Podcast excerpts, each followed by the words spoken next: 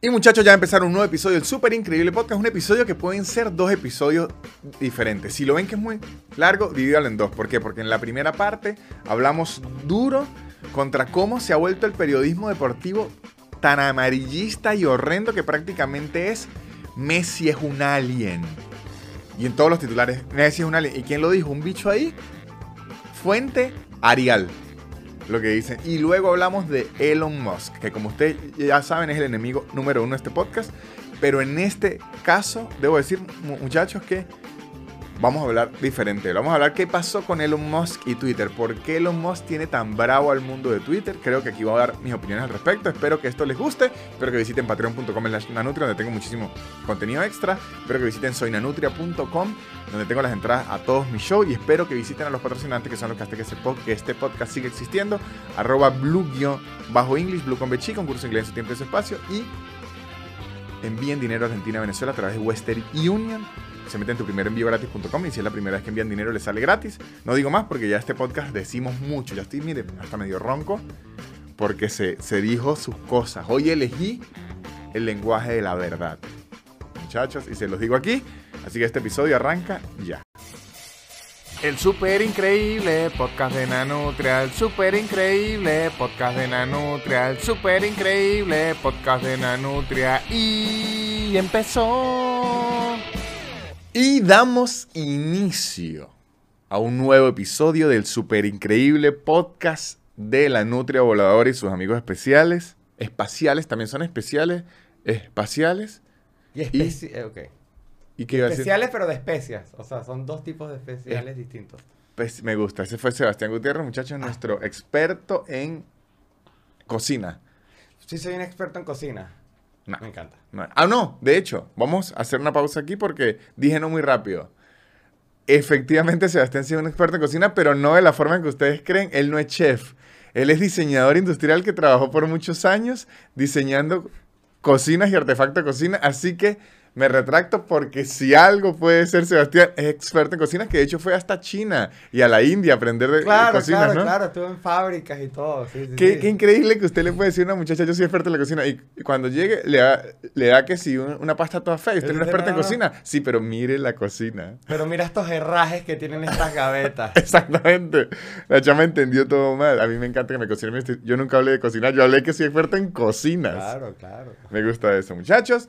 Bienvenidos a este episodio. Vamos a empezar de una vez a hablar de todo, muchachos. Como venimos ya saliendo, se puede decir así, de una época mundialista en donde todos nos llenamos de mundial, nos dejamos llevar por el fútbol y la xenofobia. El mundial es 50% fútbol, 25% pasión y sufrimiento y 25% xenofobia en las redes sociales. Parecen correctos. Eh, vi gente que debo decir que si utilizara esos poderes para el bien, serían profesionales increíbles que le lograba sacar xenofobia a cualquier país. Que usted puede decir, ¿y qué le van a decir a Holanda? A países bajos. ¡Pum! Le encontraban algo. Siempre hay algo. O sea, si hay gente que tiene una habilidad increíble, que si utilizaran eso para otra cosa del bien, sería increíble. Bueno, estás diciendo una frase de, de señor. No, pero, pero algunas cosas los señores tienen la razón y es en eso. Pero ¿qué es lo que más me sorprendió este año? Que seguro años anteriores ha sido así, pero creo que con... Mientras las redes sociales se hacen más grandes, mientras, mire esta frase, mientras nos hacemos más esclavos del like, esto se hace mayor. Es que, muchachos, el periodismo deportivo, y no voy a decir todo porque nunca es todo, porque seguro hay periodista deportivo ahorita echándole un camión de bolas, pero digamos, el periodismo deportivo que los medios ponen de prime time y se hace como el periodismo deportivo, es decir, mainstream, es cada vez más asqueroso. Pero asqueroso, que de hecho yo tenía un programa en Twitch con Gabo Ruiz, un comediante venezolano, que la eran jueves deportivos y la premisa era dos idiotas hablando de cosas que no saben. Y hablamos de deporte, pero muy superficial y todo. Y una de las razones por que lo dejamos de hacer es porque decíamos, o sea, decíamos mucha burrada que decíamos, esto nos va a meter en problema. Con burrada me refiero, hablábamos muy mal de deportistas, hablábamos muy mal de eh, los equipos, por lanzar, por ser gracioso, porque en verdad da un poquito de risa, pero decíamos, este clip, ahorita da risa por el con, el contexto, se hace viral y después va a venir un, un beisbolista a partirme las rodillas en mi gira en Houston y lo tendría bien merecido. Pero ahora uno ve el periodismo deportivo, ni siquiera de, de dos comediantes en Twitch, sino de periodistas deportivos en ESPN, en DirecTV Sports, en los programas de España y todo, y es vomitivo. Es una cosa que los tipos dicen cualquier locura. Nada. Marico, vi uno, vi un clip de un programa de deporte colombiano que no sé si era ESPN Colombia. O sea, lo que sé es que vi el set y es un set que no es Twitch. O sea, era periodista deportivo, señores, hablando de una mesa de diálogo cuando España perdió contra Japón. ¿Se acuerdan que perdió contra Japón y clasificó de, segunda? Ese periodista colombiano diciendo de la nada que él había hablado personalmente con Luis Enrique, el director técnico de España, y que él le había dicho personalmente que habían perdido a propósito. No, pero imagínate. Marico, y esa información se la sacó del forro del culo que hasta el otro, que también era un demente, hasta le decía, lo personal no se ejecuta en público, pero es que era mentira. Es que igual, ¿qué le va a decir? No hay nada que nadie le pueda decir a un director técnico durante una competición como el Mundial que no sean los jugadores o, su, Además, imagínense, sus hijos. O sea, no, hay ningún periodista que le pueda dar una sugerencia de un cambio de alineación. no, no, digo, el director técnico se lo había confesado al periodista colombiano y que, marico, perdimos a propósito. Ah, no, imagínate. Exactamente. Y me decía, si usted... Ah, no, no, no, no, no, eso fue, ya, no, no, ya, ya entendí, es un súper, un mitómano. Que, pero imagínese, y soltar eso así en, televisión, porque sí, y al tipo no lo votan. Es muy irresponsable. Es que ni siquiera es irresponsable, es una locura, marico, porque es, imagínese que usted es un director técnico un país que lo hizo, hizo eso, ¿no? Que no estoy diciendo que lo haga y no creo, lo dudo muchísimo. Ningún equipo al mundial a perder, a arriesgarse, porque si Costa Rica ganaba, España se quedaba afuera. Así que ellos no iban a hacer eso. Pero un, alguien hace eso, ¿no? Con lo que puede ser destituido y hasta ser sancionado y dice, se lo voy a contar a un periodista. O sea, que es, periodista es una carrera donde usted está certificado para ser chismoso. Sí. O sea, ese es el periodista que de hecho hay un artículo en el periodismo, es lo de no decir las fuentes, que es ser un chismoso certificado. ¿Y quién le dijo eso? Coño, no. O, ah, sea, pero ya esos programas deportivos dicen cualquier locura. O sea, el nivel de... Yo vi uno que se llama el perro... Algo de, México. A ver, narrador deportivo. El perro, hay un narrador que le dicen en, México, en, México, creo. Sí, le dice en perro Bermúdez. No, eh, no era el perro Bermúdez, perdón, me disculpo con el perro Bermúdez, es un narra. ¿Sabe que está Faitelson? Faitelson de México, que es el diablo. Eh, Faitelson ha dicho cualquier locura a través de los años y una porquería. Ahorita hay uno nuevo en México. Así es, José Ramón. Que quiere la fama de Faitelson. O sea, ya es un personaje que es como si fuese un sketch, que es como el supervillano del deporte. ¿Y a qué va esto? ¿A dónde lo llevo? Que ahorita hay muchas quejas de los periodistas deportivos, los mismos que son unos malditos de sangre. ¿Saben en qué se convirtieron los periodistas deportivos? Dele, Víctor, dele, En lo que eran los paparazzi en los 2000. Tal cual, es que creo que... En los que destruyeron a Britney, en los que se volvieron eso. Sí. se volvieron en unos amarillistas asquerosos. Claro, una, persiguen. No, persiguen, eh. sacan información que no está confirmada ni... O sea, en lugar de informar y revelar la verdad, que es lo que debería hacer el trabajo de un periodista, que es lo que siempre dicen cuando hacen esas preguntas rarísimas en la rueda de prensa, cuando dice, marico, este periodista que, bueno, mi trabajo es revelar la verdad. Ahora el periodismo deportivo, repito, el mainstream, hay periodistas deportivos que sí se sueltan... Que si la data no está... De hecho, un periodista deportivo se hacía fama antes y es el deber ser por los datos que le peguen. Si decía muchas mentiras, ya la gente no le, no le empezaba a prestar. Pero ahorita hay una rama del periodismo deportivo que es, mientras más locuras Diga. Sí, eh, como en las grandes cadenas. Yo particularmente sigo, al igual que el periodismo de información, trato de seguir periodistas independientes deportivos que son muy buenos, certificados con Claro. de Twitter y todo. Y son finos porque no, no, pertenecen, a ninguna, no pertenecen a ninguna cadena y, y, eh, informan. Sí, sí, por ahí uno que el apellido es Romano. En, eh, en Twitter, Fabricio Romano. Fabricio Romano. Que el tipo como que tiene demasiada data de los fichajes. Bueno, Mr. Chip era, en Mm, cierta no, manera, él proviene de ese pero se volvió amarillista. No, y se volvió, se volvió mainstream él en sí mismo. No, Mr. Chip venía de las estadísticas. Él en lugar de tener buenas fuentes, él tenía muchísimas estadísticas, pero Mr. Chip ya se volvió una estadística que es que sí, o sea, ya puro Sí, amarillismo. Lo mismo le pasó a Juez Central también. Era- Y, y debo decir, yo sigo atacando a Mr. Chip porque Mr. Chip me tiene bloqueado en Twitter.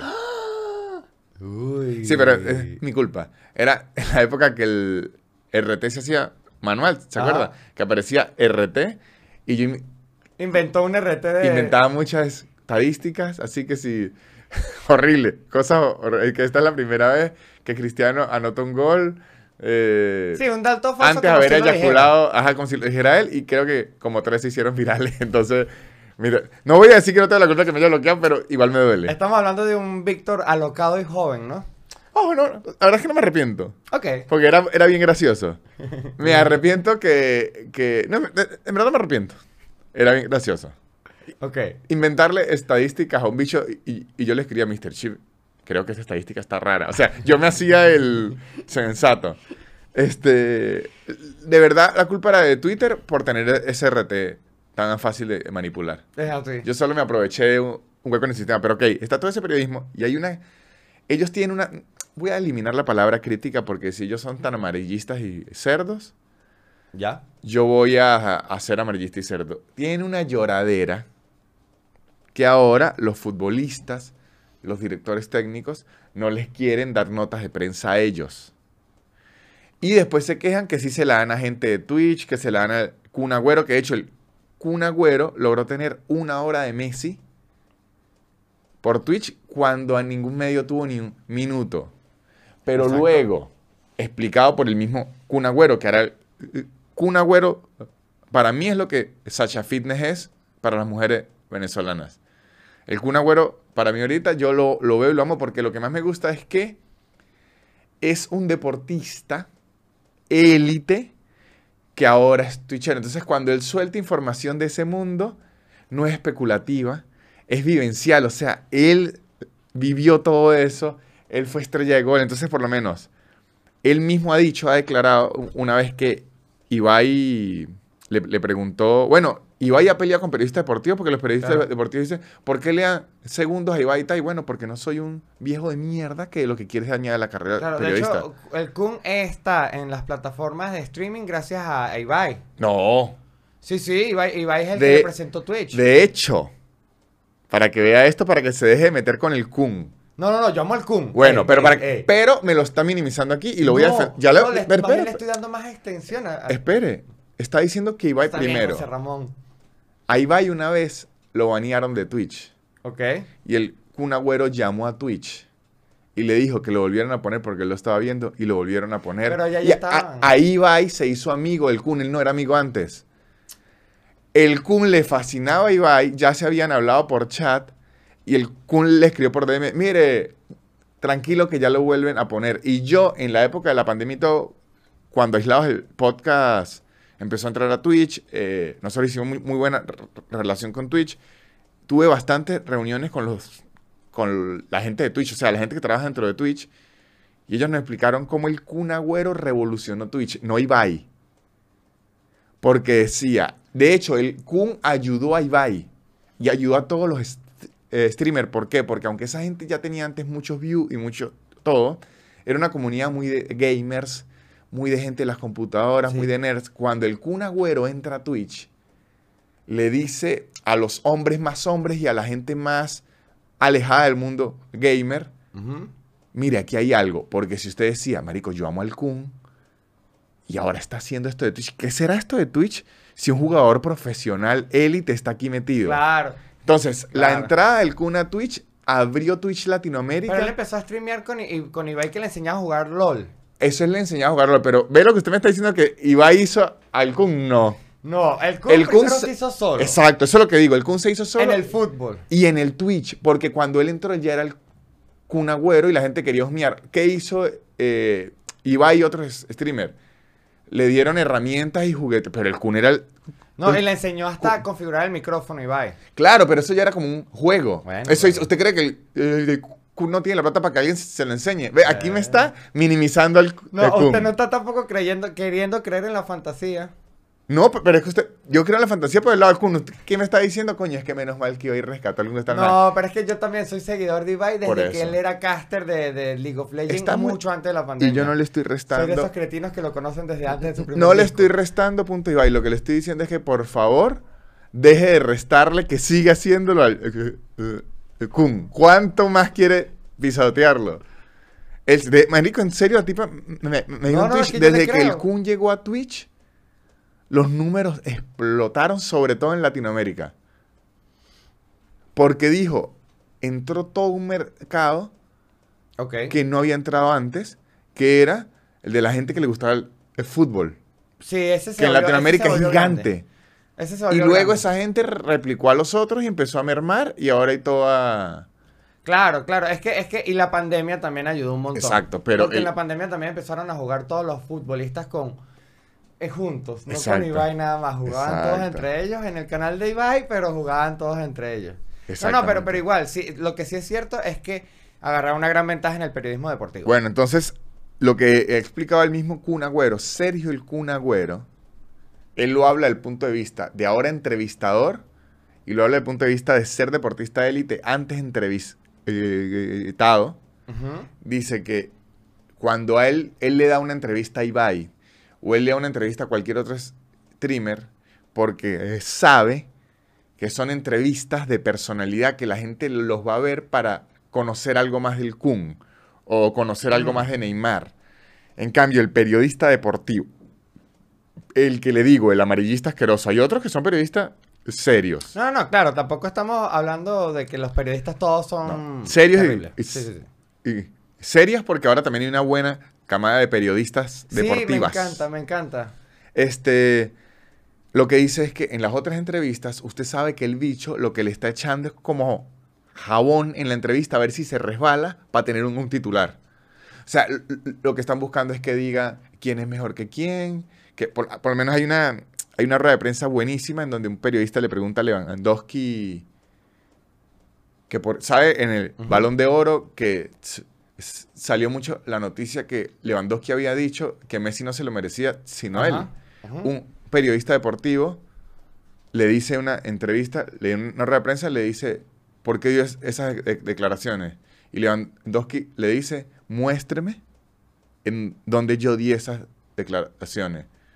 Si el bicho dice, no, no hay ningún medio que se las dé. Entonces e- él le dice, entonces, ¿de dónde están sacando esa info- info- información? Entonces el tipo dice, yo tengo una fuerte interna que dice que usted da esa declaración. Y Lewandowski dice, entonces a usted alguien le dijo que yo lo dije, pero yo lo he dicho. Entonces, imagínese eso, el bicho con una fuente interna, como que chocando contra la fuente que No, es Lewandowski. Y quién sabe bajo qué contexto, porque que No, Lewandowski de pronto diga Primero eso, puede ser, me- pri- primero, puede ser puede una ser- mientras están comiendo mentira. o puede ser mentira. primero puede ser mentira. Y segundo, algo que usted haya dicho una. Imagínense que diga, coño, Sebastián dijo que este chiste es mejor que Chapel. Sebastián es mejor que Dave Chapel. Y ya sale una entrevista. Sebastián, ¿usted por qué dijo que era mejor que Chapel? Exacto, puede ser un comentarito Y- de esos de, de- de- del autobús que dicen como que ah, ese Messi no. Es, es que, ma- ma- marico, porque estaba borracho en una mesa. Entonces, ese tipo de periodismo deportivo que se ha generado de titulares, ya los deportistas lo que analizan es, yo tengo una buena carrera, me está yendo bien, ¿para qué me voy a ir a arriesgar a que saquen una mierda que me la jodan? Porque además, el trabajo de un deportista es todo menos hablar. No, el trabajo del deportista es netamente el de la cancha. Entonces dicen, yo no estoy, marico, porque un cantante, un comediante, eh, coño, alguien que da charlas, que su trabajo es hablar, bueno, el cantante ni tanto, pero el trabajo es hablar, un actor que No, hasta los entrenan para un- entrevistas en y verdad todo. sí es un plus cuando un deportista es bueno, sabe dar entrevistas, pero no es que esté obligado para eso. Ni siquiera es un plus, marico. No, sí es un plus. Messi viene, a- es un plus, ¿para quién? ¿Para el periodista deportivo? Messi hasta hace... Lo ayuda. Messi hasta- Siempre es bueno. No, la comunicación siempre es algo No. positivo. Siempre un plus Pero para cualquiera. a un deportista no lo ayuda. No, porque, marico, Messi hasta hace año y medio. Y que, qué bola que no íbamos a hablar de esto, pero me fascina porque Sebastián anda manguereando ahí que al final le quiere dar la razón a los periodistas. Porque mire esto. yo te estoy picanteando. no, Messi es que hasta hace año y medio yo no lo había oído ni hablar. Claro, pero por ejemplo, es bien sabido que Cristiano es mejor dando entrevistas que Messi. Exacto, pero estamos hablando de la carrera deportista, eso no importa. Claro, pero eso le ha permitido a, a- a- a- Messi, a Cristiano tener como una mejor prensa que, que Messi en Claro, casos. pero eso es lo que le. Pero y una peor prensa. ta- También porque por Cristiano está dando muchas entrevistas, se sabe mucho bueno y mucho malo. En, en cambio, de Messi hasta hace dos años, uno no sabía nada.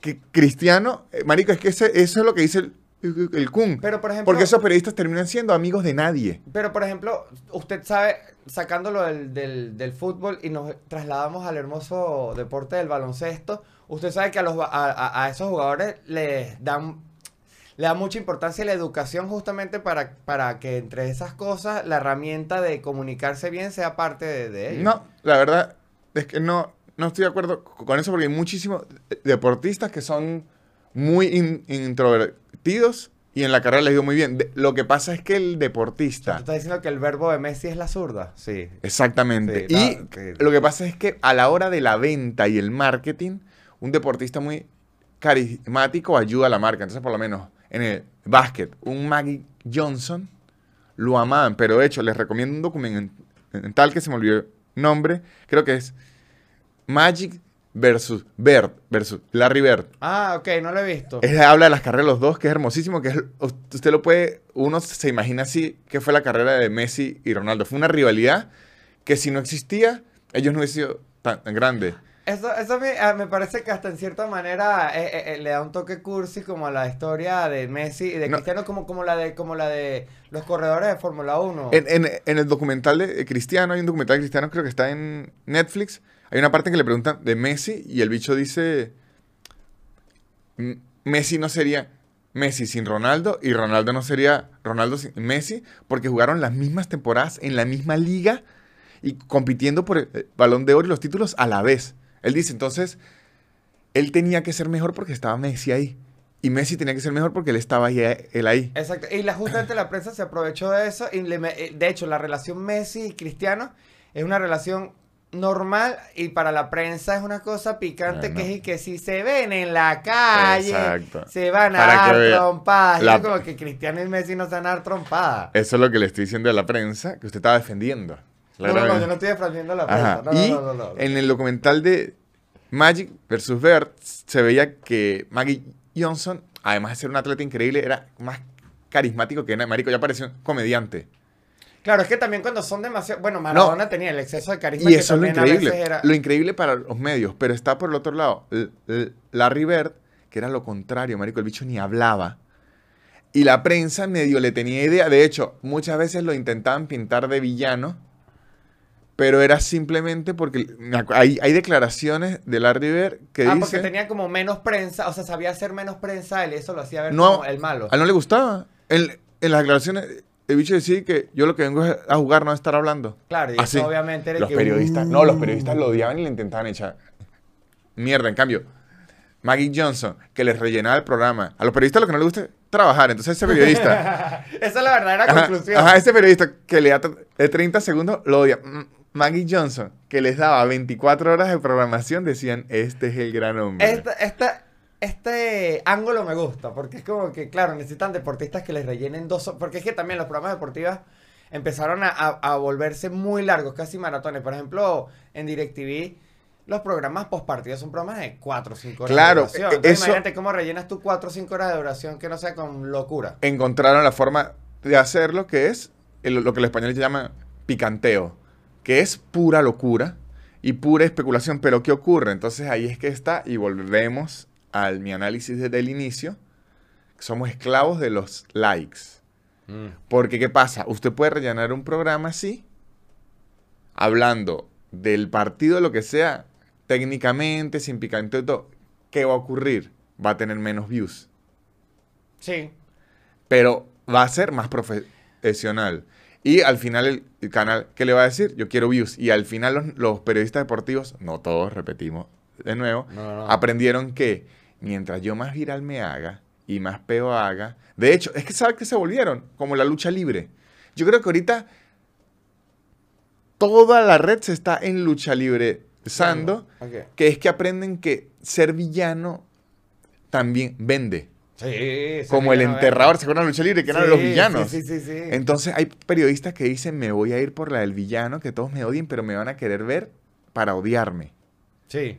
Y ese personaje es repudiable. Que aparte es como medio tonto pensar que el, el entretenimiento del partido de fútbol, después del partido, y ellos quieren ser más entretenidos que el partido de fútbol. Entonces como que Eh, eh, están perdiendo como la naturaleza de las cosas. ahí dio en el clavo. El periodista ahora quiere ser más figura que el deportista. Y entonces, como quiere ser más figura, el deportista está dispuesto a echarle cuchillo a quien tenga que echarle cu- cuchillo. O sea, yo he visto, ahorita que me ha parecido mucho, la prensa de México, cuando, cuando México perdió. De verdad fue de lo peor. Sa- sacando clips y que el, el director, el Tata Martino, el director Ah, no, queriendo convertir a, Argentina también como un e- enemigo Y no, nacional. y decían que el entrenador de México celebraba los goles de Argentina y muestran el video y que mire, ahí está la prueba. El video era nada la prueba. Lo único que hacía el tipo era, hizo el gesto de pie cuando Messi pateó, pero una forma en que el entrenador sabía lo que Messi iba a hacer. Claro, que fue como que, ah, gol, ahí vino. Exactamente. Era como diciendo, había que cubrirlo. Encaró, encaró. Había que cubrirlo. La gente diciendo, mire cómo celebra. Igual que lo de Messi pateando la bandera. Aunque eso no fue la prensa, igual la prensa le dio No. demasiada cuerda a Canelo. No, y era como, mire lo que dijo Canelo. Eso es cuerda, cuerda, cuerda, cuerda, porque ahora lo que les gusta es ese picanteo, ese... Sí, En verdad, eso me parece horrendo. No voy a decir que no exista, porque a veces es divertido, pero me parece horrendo que esa sea la nueva cara del periodismo deportivo. O sea que lo que le pidan a la gente es eso, es el nuevo... Es, si usted no es polémico, no es me va a servir. Es que se puede ser divertido sin hablar paja a la gente. Ahí te la dejo, Héctor. Exactamente, exactamente. Y yo sé que hablando a paja de la, de la gente es más divertido a veces, pero no se puede hacer una carrera de esa mierda, marico. No, no, no. O sea, ahora que yo me pongo a ver que si los programas esos de farándula de la mañana, que era es lo solo mismo, hablar mierda, Es lo mismo. pero es asqueroso. Sí, sí, sí. Y es lo mismo. Eh, sí, la prensa es como una prensa rosa. La prensa deportiva es como una Marico, de verdad que asqueroso. no yo sé que entretiene a veces, pero si usted se pone a pensar en frío, Sí. hacer una carrera de eso, marico, es asqueroso. Sí. Sí, pues es como hacer una carrera de hablar de los demás. El sueño de muchos, pero...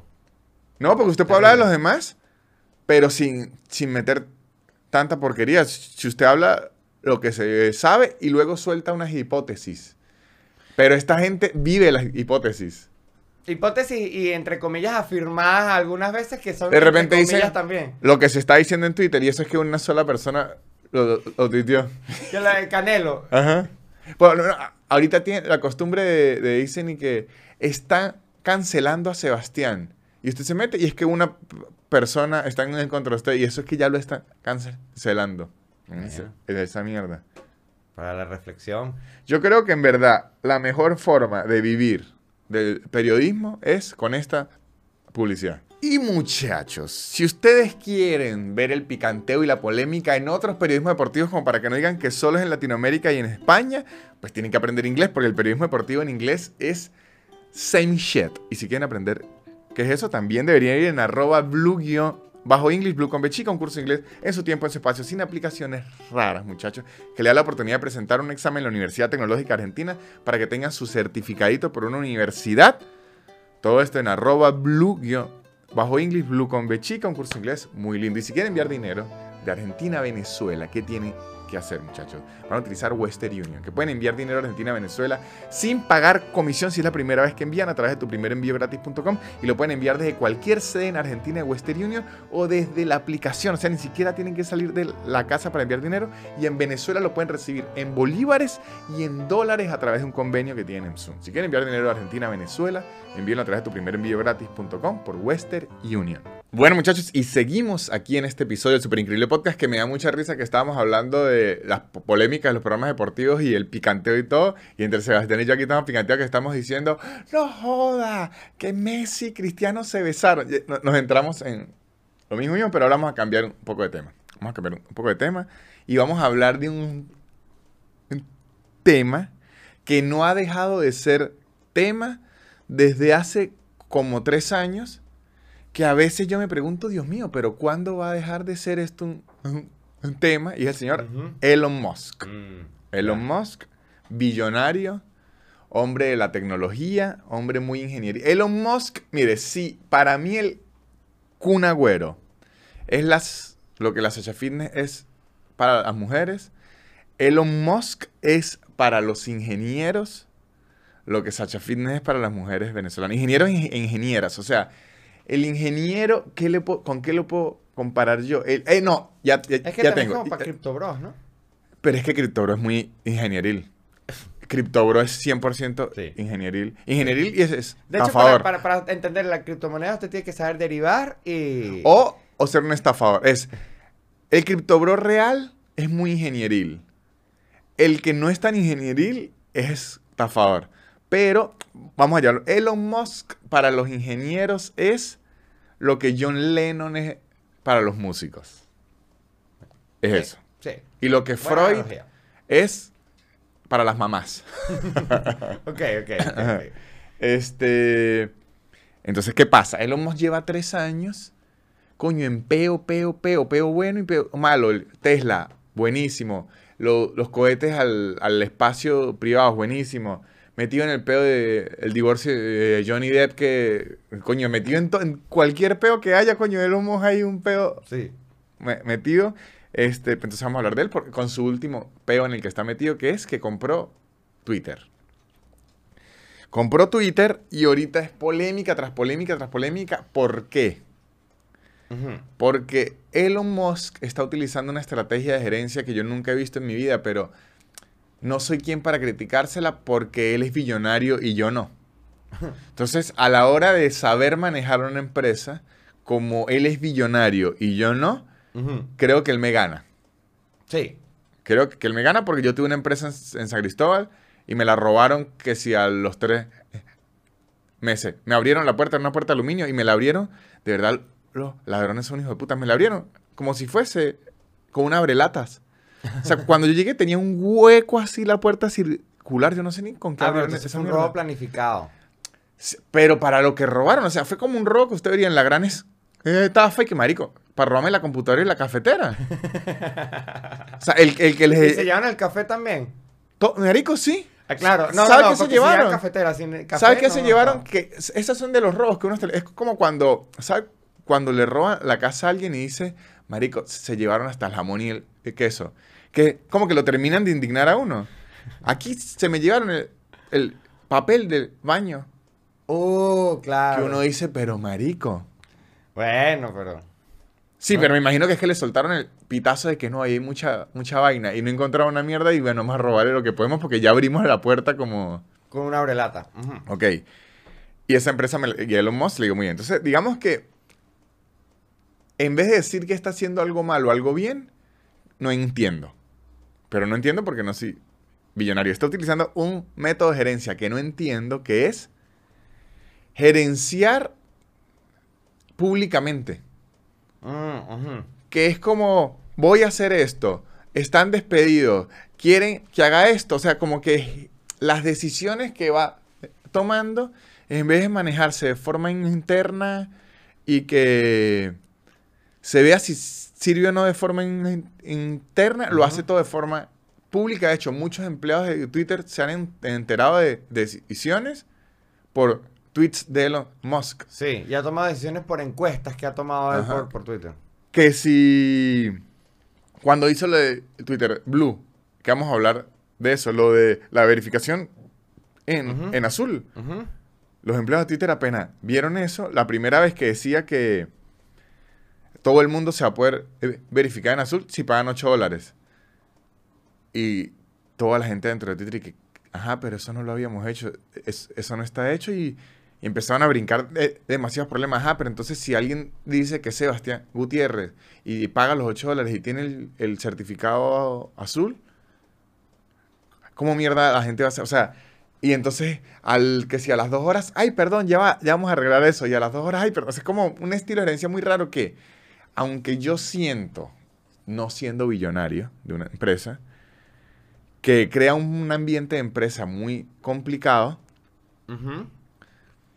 al mismo tiempo crea una publicidad absurda porque Elon Musk y Twitter no han dejado de estar en titulares que si en, en seis meses las jugadas le empiezan a salir bien, él va a quedar de nuevo como un genio.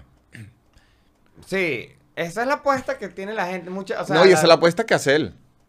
Sí, la apuesta es que le salga bien. O que en el peor de los casos quede igualito Twitter, que eso No. va a ser como salir bien. Yo creo que va a salir bien.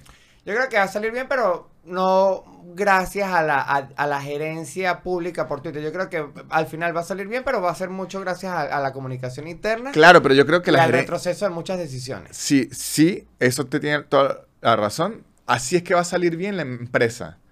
Pero yo creo que va a salir bien Elon Musk es gracias a la gerencia pública, ¿sí entiendes? Porque él va a quedar Ah. como tuve razón. O sea, Él, sí. yo sí creo que Twitter está tomando un poco de medidas que él no hace tan públicas, in- internas ya empresariales, pero creo que las hace públicas las más polémicas y, y- y que al final digan, ve que yo tenía razón. Sí. Pero yo también siento, o sea, yo ahora creo que Elon Musk sí va a ganar la batalla de Twitter y. Twitter va a quedar mejor por incluso un Twitter de él mismo que me dio dos cachetadas, un tweet, yo con un Twitter. No, no, no, no, aquí... Ya no, tengo no. 87 No, años. aquí no jugamos por cómo se dice Este, t-shirts. no, porque lanzó un Twitter, Ajá. lanzó un, un Twitter que decía la gente quejándose de Twitter en un tweet. Twitter siempre es igual y yo dije, claro.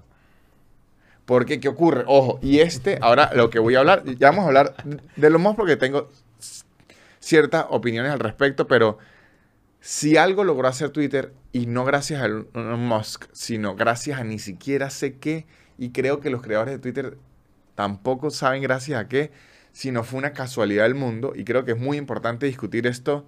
En verdad no es muy importante discutir esto aquí, es muy son importante como eh, para mí. 14 años de desarrollo también de una, de una red social. Eso también implica una evolución de Claro. 14 años, más que ninguna otra red social prácticamente. Pero mira hacia dónde va, que es la locura. ok.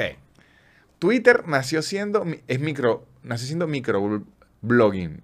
¿Cuál era la idea de Twitter al inicio? Eh, Era, existían muchos los blogs, blogs, eh, blogs, todo eso, blogs donde de la gente narraba su, día a día o lo que quería escribir, pero eran eh, largos, largos, largos, largos, a la gente no le gustaba mucho. La idea de Twitter era usted poder contar algo sencillo y rápido, Claro, microblogging. como si lo mandaras con un pajarito. Era lo que en la actualidad sería un estado de WhatsApp. Una his- historia de TikTok. O sea, era información, una historia de Instagram, que lo voy contando rápido. Entonces yo recuerdo demasiado en las épocas 2011 de Twitter. Yo me acuerdo que las primeras personas que yo seguía era eh, Jordan. Jordan en esa época era, era grande en Twitter. Y lo único que decía era lo que iba a hacer y que... Me acuerdo que decía, saliendo de una reunión en Gatorade, muy fructífera. Y es yo, que ese "Ay, era el, el increíble". gancho de, de Twitter al principio, ver Mm. como las celebridades teniendo la cotidianidad. Sí, De hecho, fue la primera entrada a la cotidianidad de las celebridades que hoy en día tenemos. Si se pone a ver, era como las his- historias de Instagram Claro, básicas, puro que- texto. Es que tú se pone a ver, hace 15 años uno no sabía la vida cotidiana de las celebridades como ahora. Y entonces en Twitter se podía hacer. Sí. Pero ¿qué ocurrió? ¿En qué se transformó ahora? Que es lo que algo que nunca nadie imaginó. Y de hecho me parece que hay que tomar medidas al respecto porque es un error viéndolo en el 2022. Twitter de ser eso se transformó en el lugar oficial en donde todas las entidades mundiales ponen sus comunicados. Sí, es que... eh, eh, Entonces, el poder que tiene esa red es absurdo porque, no estoy exagerando, declaraciones de guerra se han dado por tweets. sí. Entonces, imagínese ser el que alguien pueda ser el dueño. No me refiero solo a Elon Musk, porque Elon Musk puede vender eso y lo puede comprar alguien más, y eso antes era otra persona. Claro. es alguien puede ser el dueño de la plataforma oficial en donde todas las entidades del mundo dan sus comunicados oficiales. Sí. Eso no tiene sentido y cuando usted lo ve de un punto de vista político geopolítico, eh, administrativo o de cualquier cosa de comunicación, el dueño de una plataforma así tiene un poder absurdo. Claro, y cambia, y cambia, porque ya no es como que estar pendiente de los tweets de Jordan de salir de las reuniones de Gatorade, sino ahora tiene como que tener un equipo de gente que Marico, chequee todo porque ahora hay estados Ahora- amenazando a otro estado. Ahora estados. Ucrania y Rusia se tiran puntas de guerra por Twitter. Exactamente. Y alguien puede perder la carrera por algo que dijo en, en Twitter. También. O sea, Twitter se transformó en la verdad pública. Por así decirlo. Y para muchos se entiende de esa manera. Exactamente. Y más si lo dicen entes oficiales. Un ejemplo, cuando hubo el golpe de Estado en Perú. Los ¿Cuál de todos? El más reciente. Bueno, yo grabé esto un poquito antes. No, el de eh, Pedro Castillo. Si no, sabemos si ayer hubo sí. uno. No, no, no vaya a ser. Si desde que grabé esto ahorita hubo unos golpes de Estado en Perú. Pero que el de Pedro Castillo.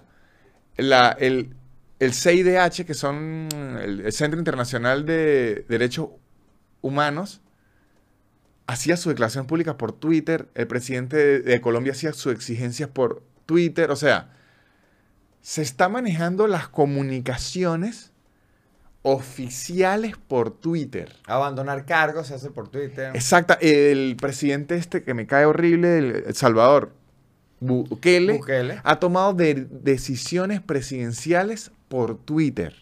Claro. Eso me parece peligrosísimo. ¿Por qué? Porque a la hora de decir una persona es dueña de esto, es una persona es dueña del lugar oficial en donde se rigen las comunicaciones oficiales del mundo. Claro, se llega a extender a casi que esta persona es dueña de la verdad. si. Exactamente. O Ahora, la verdad que se muestra. Ese de- es el peligro. ¿De quién considero yo que es la, la- la culpa? De todo el mundo que es flojo.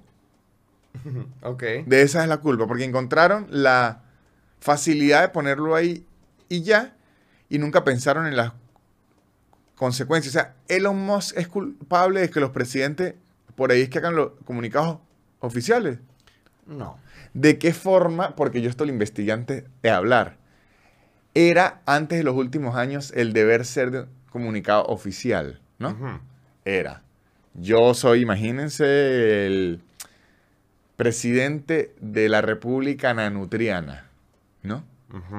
Yo hago un comunicado oficial, lo posteo en mi página oficial y luego en una cuenta que se llama Prensa de la República Nanutriana, yo publico y digo, en mi página oficial van a encontrar lo que yo hice.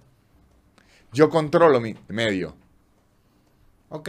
Es mío, es mi página, es mi servidor. Claro, llamaban, a- la gente eh, antes se llamaban a ruedas de prensa. Se llamaban a ruedas de prensa. Yo personalmente l- le digo, ¿qué puede hacer Petro?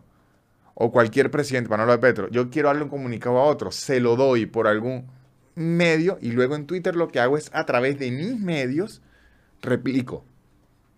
Ok. Entonces ahí Twitter sería una replicadora de información oficial, no prácticamente la fuente.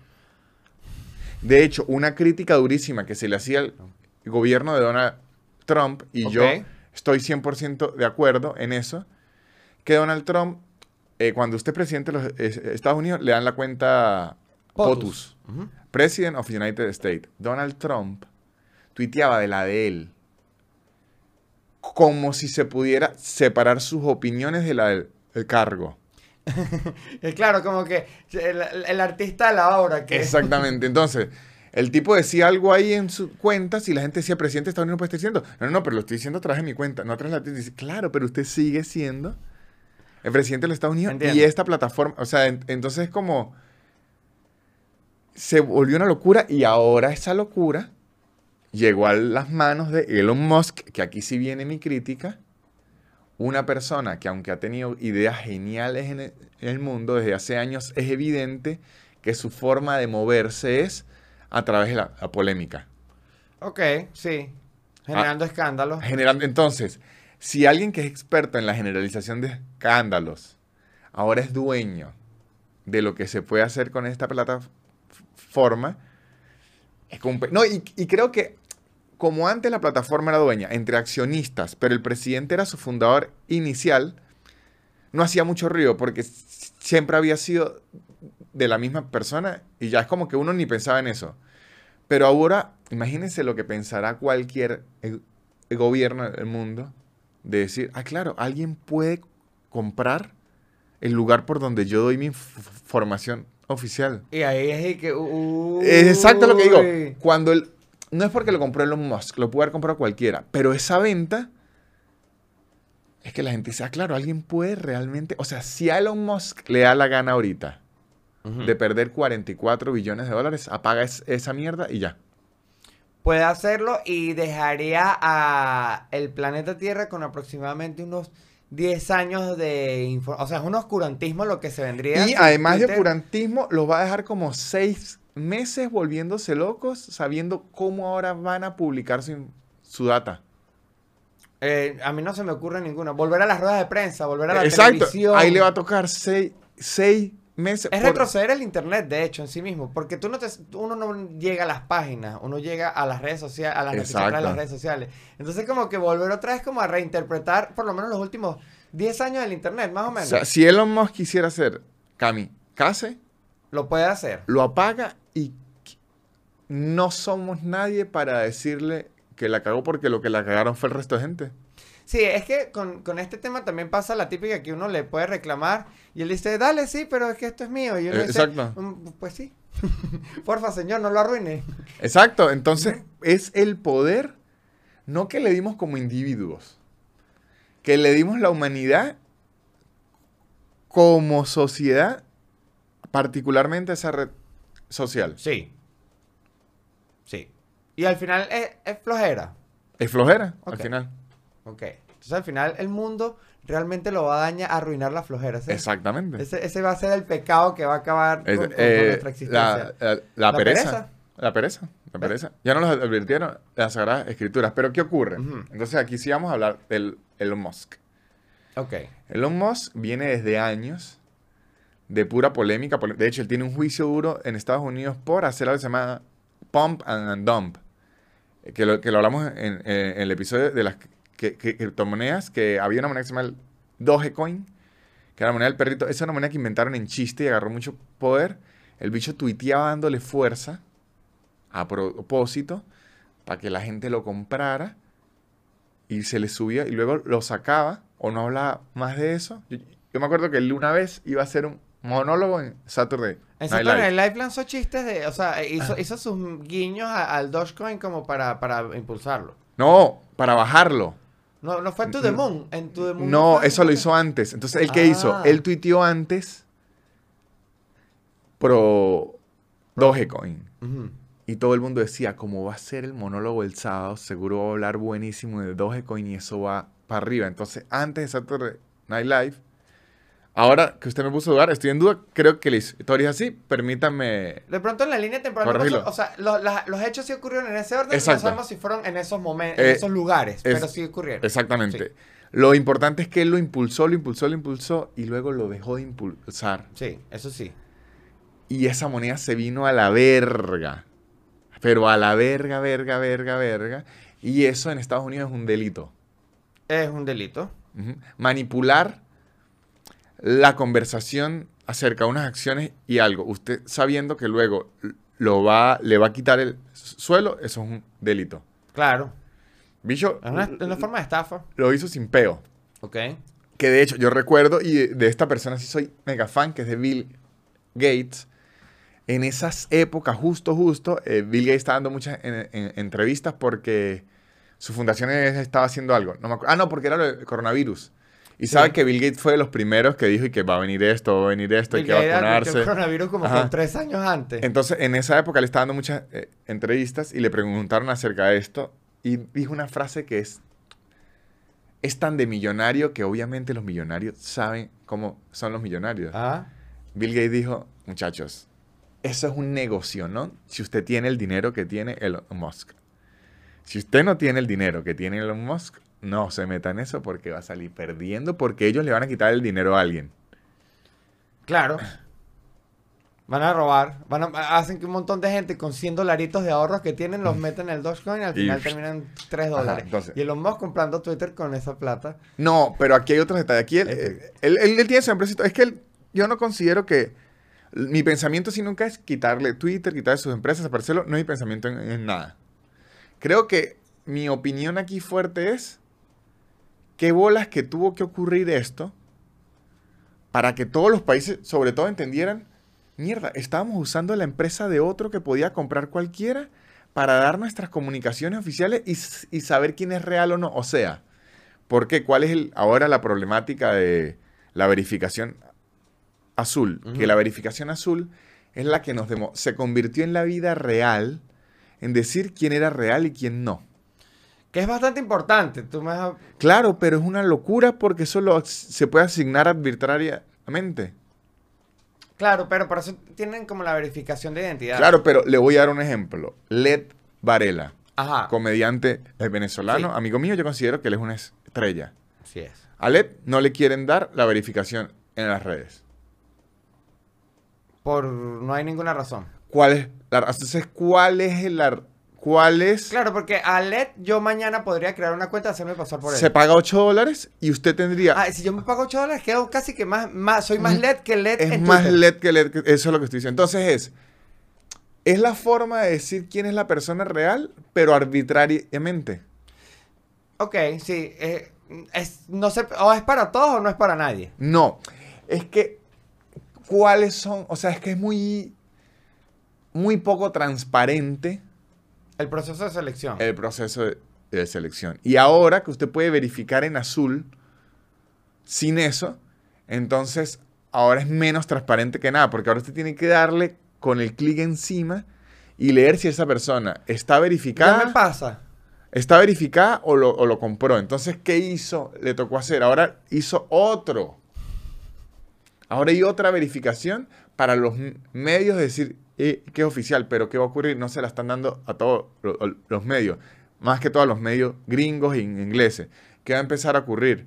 Cuando pase que si en Venezuela o en Argentina o en países más pequeños, que alguien se está haciendo pasar por un medio y todo, van a tener que crear casi una tercera. O sea, el mundo, la usted darle el poder a esa red a que verifique quién es real o no, él, ¿sabe qué está ocurriendo con Elon Musk que me parece que en el monólogo de Dave Ch- Ch- Chappelle, en el último monólogo que hizo en Saturday Night Live, me pareció increíble.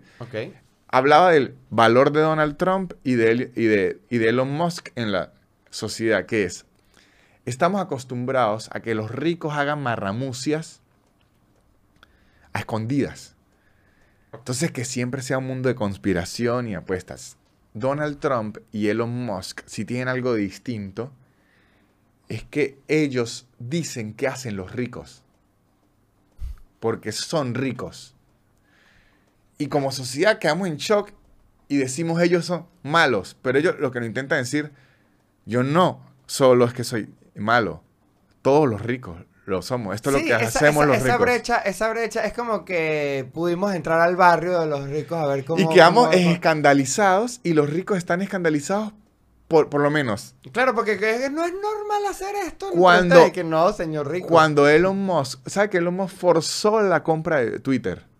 Sí. Y yo al inicio estaba en contra y decía, Elon Musk es un loco, un loco. Y después yo me puse a pensar y dije, ¿yo por qué le estoy protegiendo la empresa a otros huevones que seguro me están jodiendo por otro lado? ¿De qué forma Elon Musk forzó la compra de Twitter? Twitter antes podía usted comprar acciones de forma abierta. Yo podía comprar acciones de Twitter, aún se puede. Sebastián puede comprar acciones. Sí, sí, sí. ¿Qué hizo Elon Musk? Compró muchísimas, él. Muchísimas. Y dijo, yo quiero comprar Twitter por este monto. Twitter le dijo, no estoy a la venta. Entonces dijo, si no me lo va a vender, voy a vender todas mis acciones que tengo de golpe A un precio... muy- a un pre casi que regaladas. Y mandar para abajo el, el Y- valor de las acciones. Y le total. mando hacia abajo lo que cuesta su empresa y su empresa no va a valer nada. Entonces usted me tiene que decir, ¿me acepta esta plata o no? Ok. Los bichos quedaron en jaque mate, dijeron, ok. Después Lomo dijo, ya no la voy a comprar. Las acciones igual se vinieron abajo porque dijo, no, ni la quieren comprar, esta empresa se va para abajo. Los tuvo así un año, un año, un año, un año, un año. Al final dijo, ¿sabe qué? Deme esa mierda porque ya iba a ir a juicio, porque usted no puede No, ofrecer. porque ellos dijeron, ya usted nos dijo que nos iba a Exacto. comprar, ahora está obligado a comprar. Exacto, porque, porque hizo eso mismo. Usted no puede... eh, Y en parte fue por la tumbada del, del valor. De, de las acciones. Al final es la plata. Entonces, Elon Musk la compró, ¿no? Sí. Entonces, Elon Musk mostró público. No lo quiero hacer héroe porque no me parece que es un héroe. De hecho, hay que tener mucho cuidado que después nos quiera meter un chip a todos. Lo que digo, hizo evidente cómo las compañías grandes absorben a las otras obligados. Claro, lo hizo público porque así debe ser que si la compra, por ejemplo, de, de Microsoft Activision, seguro tienen cosas así. O como cuando ahorita que Discovery compró Ah, eh, Warner. com- compró, compró Warner y, a- y HBO. Seguro eso no es que es negociado, seguro es que es casi obligado. Claro, porque también cuando tú ves una compra así como la de Discovery a Warner y de pronto Warner y HBO te, te dicen, bueno, vamos a dejar, a suspender esta, esta cantidad de contenido, es como que, bueno, pero entonces, ¿a ti te gustaba esta? eh, o sea, ¿tú querías comprar esto por lo que teníamos o para En- aprovechar la plataforma? Que a lo mejor lo que quieren aprovechar es la, la- la plataforma y ya, que las oficinas. Entonces el bicho al hacer eso, lo que nos mostró públicamente, ojo, él no lo hizo para el bien, él, él- él lo hace por trolear. Lo que es Elon Musk y Trump, además de ser millonarios, troles, Son trollcitos. son troles millonarios. Porque aparte experimentan con uno. Con uno, es que no es con uno, con el, con el mercado, porque uno no está metido, al final uno se quiere meter ahí por el ego, pero eso no es uno. No, no, no es uno, pero sí A mí un me suspenden, uno. a mí me suspenden la cuenta de Twitter y ya no es un nada, no es un poquito uno, es el mercado. Claro, pero uno forma parte como dentro de toda la... El valor de Twitter, uno forma parte de ese valor de Twitter. Uno es la carne. le- bueno, claro, pero la información que uno le ha dado, todo lo... Todo, Yo no confío en eso porque en verdad el algoritmo, yo lo digo desde el punto de vista que estoy bravo con las redes sociales, ok. porque de repente TikTok, usted le da mucha información, pero a TikTok le da la gana de borrarle la cuenta, pues usted dijo pene y adiós. Bueno, pero igual, igual sacaron algo de ti. Por eso. Pero lo que digo, no es. Véase más como que los malditos nos sacan. No es que yo he aportado, es que los hijo de puta no nos sacan. ¿Se entiende? Es, el mismo, es la misma parte de Twitter de, Entiendo. de que no nos demos- damos cuenta del poder que le damos a las redes sociales, que son priv- o sea, que son de alguien. Es que también creo que todos le dimos demasiado... eh, también está pasando esto, nos estamos dando cuenta que nosotros mismos en nuestras cabezas, el nivel de importancia que le tenemos a las redes sociales es ridículamente Sí, alto. pero ahí yo creo y quiero culpar un poco, igual que con el calentamiento global, Que no hay escape. No, marico, a las entidades grandes, porque yo ahora creo que en las redes sociales nos quieren echar la culpa individual y mucha gente, el, mucha gente entra a Twitter porque ahí es que era la única forma ya de conseguir noticias. Sí. ¿Me explico? Entonces, y que no me venga a echar la culpa a mí de la importancia que le dan los medios si por ahí es que ustedes hacen los comunicados oficiales. O sea, nos transformamos todos. La flojera otra vez Es- también. sí, sí, sí, pero es, al final, marico, al final uno es, en la cadena, uno se quiere tomar en cuenta para que en la noche no nos metamos un, un tiro. Pero al final de cuentas, uno está abajo en el escalón. Al Sí, final sí, el sí, que manda es la plata. Sí, sí, sí, sí, sí, Y para donde la plata diga que va, para allá es que va. Y vamos, a util- y vamos a utilizar las redes sociales de la manera que nos indique la plata que las tengamos que Y utilizar. las redes van a utilizar las redes de la manera en que el- a, donde, a donde vaya la plata. Sí, bueno, eso, sí. Exactamente. Entonces, pero entonces ahí es que tienen que estar. Para eso la sociedad ha llevado años y años y años y miles de años para entender que tienen que haber organismos que no se dejen llevar por la plata, porque la- si nos dejamos ya pla- plata vamos a terminar todos con grilletes y uno bichándonos látigo atrás porque la esclavitud es un modelo increíblemente ren- rentable. Si es rentable, eh, eh, igual que es rentable no comer. Exacto, exacto, por eso. Ahí es que O llega... sea, si usted quiere ahorrar plata, no come y le juro que va a ahorrar plata. Entonces tiene que haber organismos que digan, yo sé que ustedes están ahorrando, pero denle las tres comidas a esta gente porque si no se van a morir. Sí. Entonces, creo que en las redes hubo mucha negligencia y eso que yo estoy en contra de las regulaciones, pero a veces hay que regular, marico, porque si no la gente que tiene plata nos destruye. Por eso y- es que me gustaba que en cierta manera como Twitter trataba de regular. Lo que pasa es que tampoco era fa- tan fácil para Twitter. Twitter tampoco es como que lo tenía solucionado. Tú ves que Twitter como mes a mes iba tratando de hacer soluciones Por eso es que le digo que... lo- antes de Elon. Porque... Y es lo que, eso creo que también un punto para la anarquía de Elon Musk, que él llegó a demostrarnos eso. Él llegó a que esto no estaba solucionado, nada, era completamente arbitrario y yo voy a ser más arbitrario aún. ¿sí? ¿Entiendes? Sí. Entonces, Elon Musk lo que vino fue, cuando lo hizo, todo el mundo está cayendo en cuenta que decíamos, ah, claro, esto era un, alguien le daba un clic y yo tenía el chulito. No es que alguien venía, me llamaba, comprobaba, me decía, envíeme sus documentos. No es que hacían eso. ¿Cómo? Ajá, una pregunta. Yo tuve la porque tú- certificación Tú, estás en Twitter. verificado. Sí. ¿Cómo, ¿Cómo fue tu proceso en, eh, cuando, te, cuando te dieron tu chulito? En Facebook fue solo. Automáticos. Sí, no Como por, supe- la- por tráfico, por no cosas, supe por- el criterio de Facebook. En Instagram lo pedí. Sí. Y lo que había que dar Instagram eran mis otras redes so- sociales y el criterio que ellos tenían, no lo sé. ¿Cuál era? Sé que ahorita en Instagram no se puede pedir, lo hacen automático bajo el criterio no sé cuál. Ya. En TikTok no lo tengo y ellos, uno no lo puede pedir, sino lo hacen bajo un criterio Fíjate que no está súper automatizado. Yo pensé que en todas por lo menos te llamaban para decir, usted es Víctor. No. Por eso es que le digo que Elon lo que nos viene, eso ya ocurría siempre, pero nosotros decíamos pensar Y que en era Twitter, distinto. en Twitter tampoco te no, preguntaron. en Twitter uno lo pedía Ajá. Y uno lo que tenía que hacer era un, texto explicando por qué uno creía que merecía eso.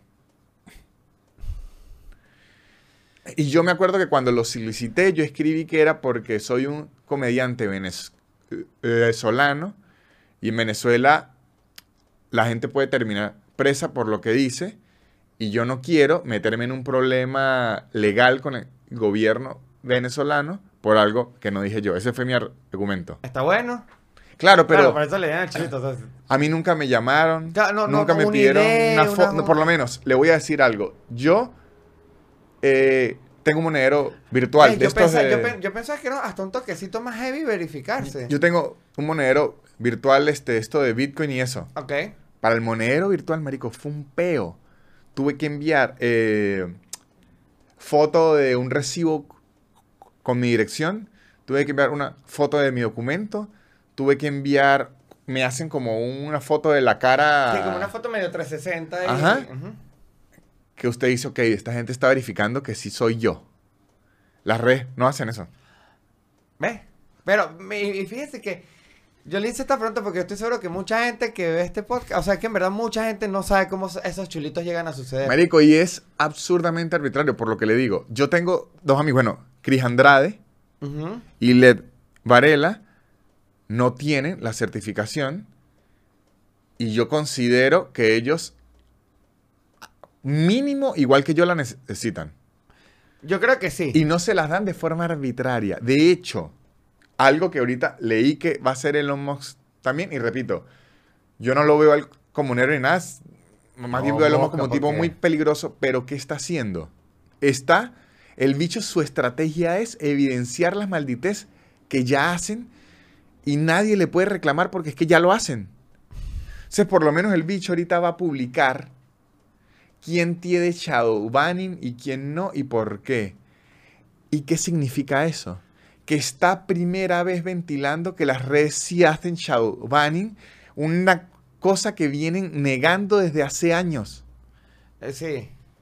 Es que el show es medio complicado. Claro, marico, pero ya el dueño del Twitter le está diciendo, no, marico, claro que hacemos y hay hasta una razón en específica. De hecho, a partir de unos meses, si su cuenta tiene shadow banning, les va a decir por qué, le va a decir qué hizo para hacerlo y le va a decir qué tiene que hacer para que se lo quiten. Pero entonces era de los secretos y eso es lo que le digo, le quita lo de la conspiración. En lo de en Saturday Night Live, de lo que más me impresionó, es que dice lo de Trump de los impuestos. ¿Sabes? Cuando empezaron a salir que Trump no paga impuestos, que paga poco, poco.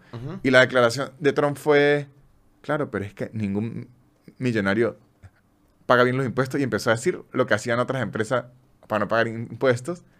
Y entonces todo el mundo es, claro, este es un cerdo, pero es que todos lo son. Sí, pero bueno, es que a- a- lo que pasa es que tú sabes que a la sociedad no le gustan tanto los descarados. Eso, pero ellos, eso es lo que están haciendo. Sí, sí, sí, son unos, son unos descarados. Claro, Porque pero- aparte los Musk, durante todo esto que hemos hablado de Twitter, él tiene un montón de rollos bien complicados con Tesla y los carros automatizados también. Claro, pero cuando usted va a un juicio, mire para que vea lo loco, y aquí no le echo la culpa a usted, sino me echo la culpa a mí y a, a todos. qué bolas que hacen un pocote de cosas malas y lo que nos parezca a nosotros más horrible es que son unos descarados. Claro. Si ser descarado no es ilegal, lo ilegal es lo otro. ¿Sí entiendes? Eh, bueno, pero, pero a uno le pasa incluso en, en, en- en microsituaciones. O sea, por ejemplo, que si con el amigo que... ah, no se me ocurre... No, Sí, sí, sí entiendo que, que si es, marico, si no va a poner plata para la bo- botella y va a tomar, no sea descarado. exactamente. Ese tipo de Sa- ocurren. sa- ¿Sabe qué es? A uno le duele más. No que lo jodan, sino que le, se le burlen que lo están jodiendo. Claro, que te hagan evidente que te están Ajá, jodiendo es la ajá. parte que uno dice, no, el pero- conde decía. ¿Cómo es que decía? No me acuerdo. Ah, eh, a mí no me arrecha eh, que crean que soy huevón. A mí me arrecha es que estén seguros.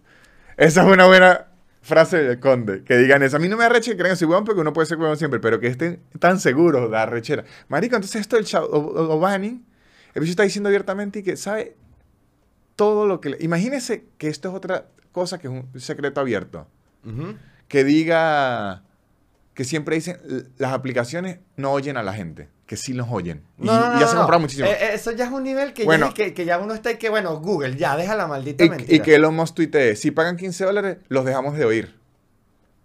Que uno diga, maldito, qué bolas Elon Musk que nos está oyendo. Y él dice, no, idiota, los están oyendo todos. Yo ahora los estoy cobrando si no quiere que los oiga. ¿Sí entiende? Sí, sí, es como es que... Y, y ojo, y, se lo estoy diciendo porque yo, yo le tenía mucha rechera a Elon Musk. Y después digo, no, claro, lo que me da rechera es que lo que me está mostrando es que todos somos unos huevones. Sí. Sí. Pero ya no odias tanto a los Musk. Es que no lo odio. He descubierto que odio más es como a los, a los billonarios que se quieren hacer las víctimas. Ok. Pero siempre le tengo un red flag. Cuidado con Elon Ah, Musk porque me genera mucha desconfianza que alguien con tanto poder y con tantos millones aún quiera tanta atención. O sea, es... Siento que es una persona que no se satisface con nada Sí, y creo que, que, tiene, eso es lo que a mí me preocupa y que tiede demasiado poder. Entonces, ¿qué va a hacer después para es como, medio, satisfacerse? es como medio indetenible porque también... Exacto, es ma- marico, o sea, Él dijo que el del 2024 iba a poner al hombre en la luna. Entonces, yo cuando lo veo en Twitter es el que, ¿qué haces tú aquí perdiendo el tiempo tuiteando todo el porque él si seguro- Se supone que tiene que... que él seguro lo está un haciendo. gente, claro, pero... No, no, pero a, la- a lo que digo es, y seguro cuando llegue a la luna no va a ser suficiente. Es claro, que, por se- eso es como que siempre se mete en un aprieto es, nuevo. que- es que yo creo que lo que está haciendo Elon Musk, no sé si intencional o no, coño, está siguiendo demasiado el manual del ex Luthor. Sí, sí, sí, sí, sí, sí, sí, Se está convirtiendo en O Lex sea, él va a terminar di- diciendo, muchachos, tengo que proteger a la humanidad de sí misma. Que yo la antes le, de proteger a la humanidad de sí misma es matando a la humanidad. que yo antes le tenía más miedo a Zuckerberg, pero siento que Zuckerberg con este metaverso que ni siquiera le está saliendo muy, es que se metió un muy golpe bien, ahí. siento que se volvió ya loco hacia otro lado. Sí, sí, sí. siento sí, sí. Que, que, Elon eh, que Zuckerberg se quedó muy tranquilito con el metaverso. Es que se le quitó como un poquito los filántropos, porque es que también cuando son billonarios, filántropos también es una posición peligrosa. No, Peligrosa. Filántropos estilo Bill Gates, yo a Bill Gates no le ten- tengo miedo. Y, y ¿sabes qué es lo loco? Que hay más gente, y estoy seguro que aquí en los comentarios va a haber, bueno, no, porque aquí la gente también sabe, sabe quién es. Pero en general, como en la matriz de opinión, es más el odio hacia Bill Gates que hacia, hacia Elon Musk. Porque en los 2000 él era el, el villano. Sí, Porque él era igual de descarado. Es que los millonarios descarados a la gente. Porque en, en los 2000, ma- Marico, con lo de la PC, apenas en los 90 fue. Cuando Apple sacó la primera PC que la hizo todo así y cool, sí. Bill Gates la vio y dijo: Pero yo puedo hacer esto más barato en China y traerlo igual. Y se la hizo en la cara descaradísimo. Costaba tres veces menos. Claro, no, y a la vez él le vendía todo, o sea, el sistema operativo tenía gran parte de desarrollo de Bill Gates en, en, en Apple al principio. Todo. Es que él fue el que se lo vendió.